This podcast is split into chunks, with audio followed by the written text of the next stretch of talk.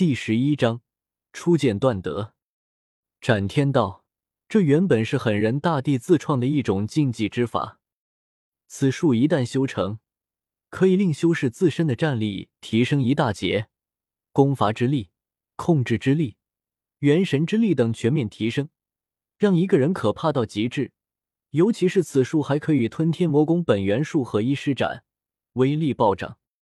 但是在十多年前的时候，周通就已经将狠人大帝的斩天道改得不成样子了。他只保留了斩天道原本的骨架，将其他的东西彻底剔除出去，然后再以草字剑诀、真龙宝术、先皇宝术进行填补，重组出了独属于自身的斩天道。我的斩天道。乃是以龙凤呈祥为核心，以龙凤呈祥的增幅之力来进一步强化草字剑诀的锋芒，这是独属于我的最强的攻击之一。进一步推演的话，再将鲲鹏宝术、雷帝宝术、麒麟宝术彻底融入其中，完美融汇六种师兄之道，或许能诞生出全新的斩天道。周通心中默默的推演，一开始完美融汇六种倒是有些不切实际。倒是可以分开来试试。龙凤呈祥的核心不能丢，但是却能将草字剑诀的核心转化为鲲鹏宝术、雷帝宝术和麒麟宝术。一步步来，首先是雷帝宝术。一边思考，一边推演，他在体悟雷帝宝术的奥义，思索雷帝宝术和龙凤呈祥的结合，以及其中可能遇到的各种问题。轰隆！周通手中捏印。身边闪电成片，神秘符闪烁，映照出诸天，无比可怕。他手中演化出了一片雷海，这当中不仅有雷光，还有真龙宝术和先皇宝术的各种神通符号，如真皇在当中起舞，真龙在其中遨游。很快，半天的时间过去，周通收敛了神通，皱了皱眉头，将草字剑诀换成雷法之后。缺少了狠人大帝原本斩天道之法的模板，难度一下子就提升了一个大层次。半天时间几乎一无所得。要不要从乱古法的角度去试试？乱古时期的天宫也算是驾驭宝术的法。正好我也修炼过九转天宫，也懂六道轮回天宫。周通思考的时候，忽然他表情一愣，不远处有一人，这是一个满面红光的胖子。身穿道袍，头戴紫金冠，怎么看都觉得有些猥琐。而且他身上的东西，一眼看去就知道价值不菲。在周通抬头的瞬间，他也和周通的目光对上了。曹玉生，一瞬间，周通认出了此人。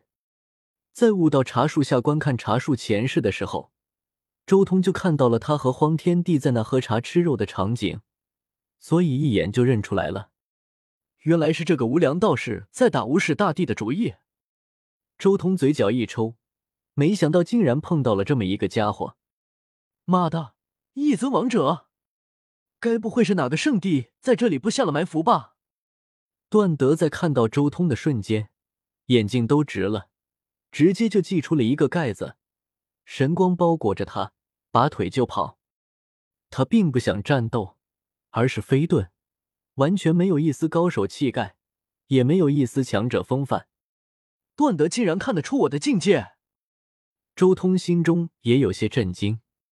自己可是施展仙古法的手段，以三道仙气遮掩气息，竟然被段德识破了。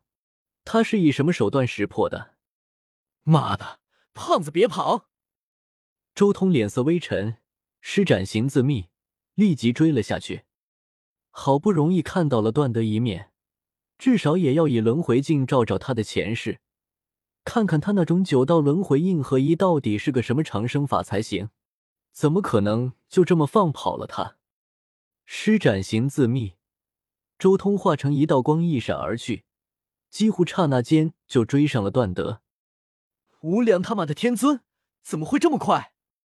段胖子浑身汗毛直竖，缩了缩脖子。跟个皮球一样滚动，速度一下子提升了数倍。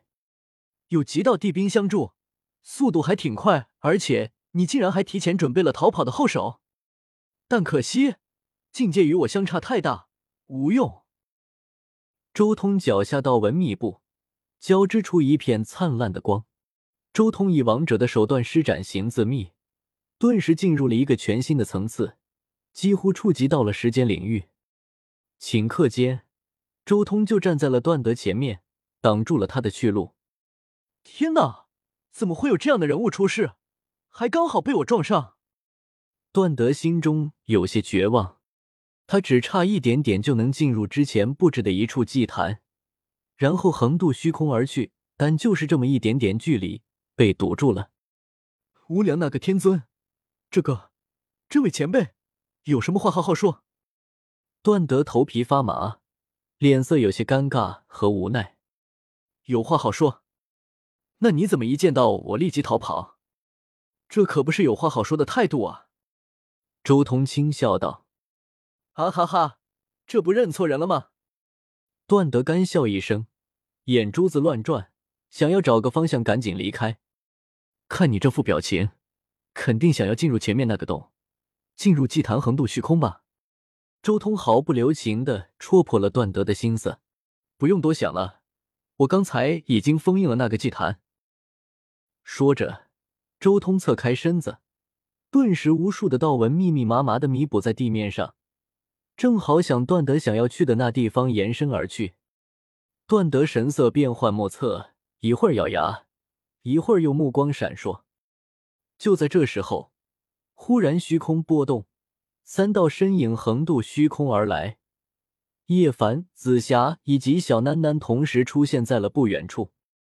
周通，你已经到了。咦，你还找了其他人？叶凡一看到周通对面的段德，顿时露出一丝惊色。狗日的，怎么是你这缺德道士？这么多年，你怎么还不死？叶凡看清楚那胖子之后，顿时怒了，张口就是一通诅咒：“妈的，屌人圣体，你竟然还活着！”段德也是一脸不爽，但不爽归不爽。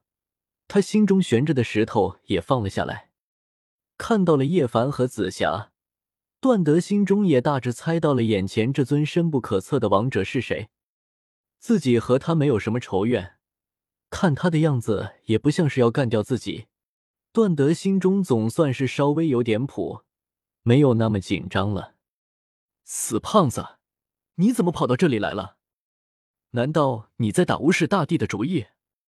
叶凡面露不善，话可不能这么说。无视大帝死没死还是两说呢。段德很心虚，赶紧打断叶凡的话，道：“我只是来瞻仰遗迹的。你也有怕的时候。”叶凡鄙视段德：“当年青帝坟，怎么不见你这么胆小？”我去，你别乱说。段胖子有些心虚了。